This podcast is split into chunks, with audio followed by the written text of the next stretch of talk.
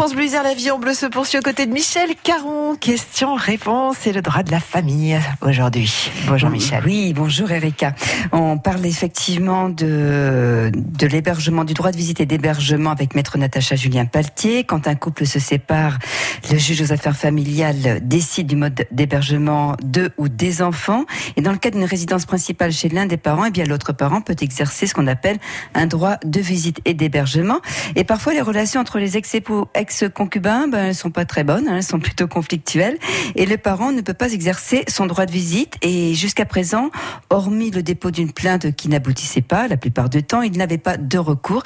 Et désormais, eh bien une loi de mars 2019 sanctionne le parent qui fait obstacle à ce droit de visite et d'hébergement effectivement une, une, nouvelle loi qui date du 23 mars 2019 est venue proposer un nouvel outil pour le juge aux affaires familiales lorsque euh, il fixe un droit de visite et d'hébergement au profit d'un parent. C'est-à-dire que jusqu'à présent, lorsque l'enfant était euh, en hébergement principal chez un parent et que l'autre pouvait donc exercer un droit de visite et d'hébergement, par exemple un week-end sur deux et la moitié des vacances, qui sont des choses très classiques, eh bien, lorsque ce parent-là ne pouvait pas exercer son droit de visite et d'hébergement, c'est-à-dire que le parent qui avait l'hébergement principal empêchait cet exercice ou ne remettait pas l'enfant à l'autre parent, eh bien ce parent n'avait qu'une seule possibilité, c'est-à-dire qu'il pouvait déposer plainte contre le parent qui empêche l'exercice de son droit de visite et d'hébergement.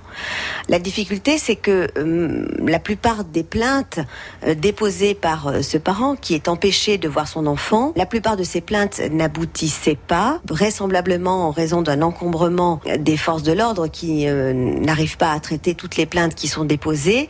Et du coup, on avait des parents qui, pendant des mois et des mois, alors même qu'ils déposaient plainte chaque fois, n'arrivaient plus à, avoir leur, leur enfant tel que le juge l'avait décidé. Et aujourd'hui, cette nouvelle loi propose que le juge aux affaires familiales, dans sa décision de justice, rajoute une astreinte qui condamne le parent qui a donc l'hébergement habituel de l'enfant et qui ne permettrait pas que l'autre parent puisse exercer son droit de visite et d'hébergement, eh bien ce parent-là serait condamné à une astreinte.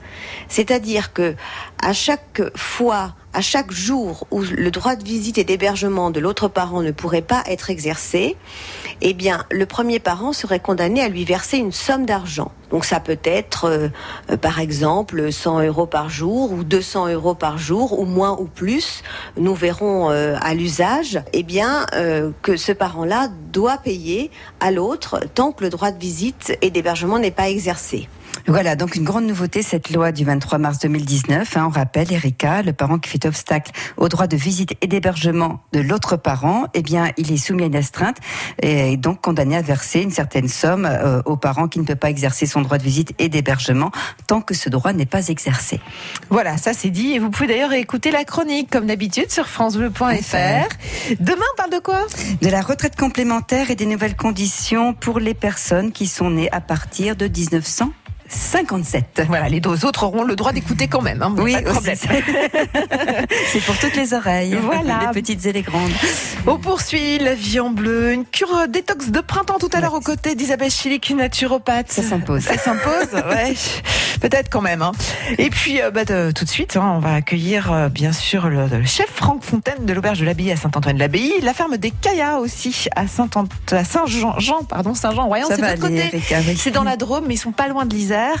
Et euh, on va retrouver Elisabeth euh, Chaléon, qui est partie en fait euh, avenue Félix Vialet. Et ne se rappelait plus qu'on n'était pas là.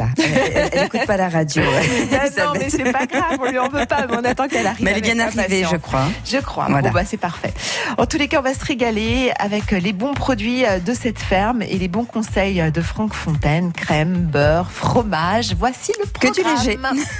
La vie en bleu avec Résidence Bien Vivre. Logement adapté pour seniors. Visitez notre résidence au Jardin du Pressoir à Condrieu ou retrouvez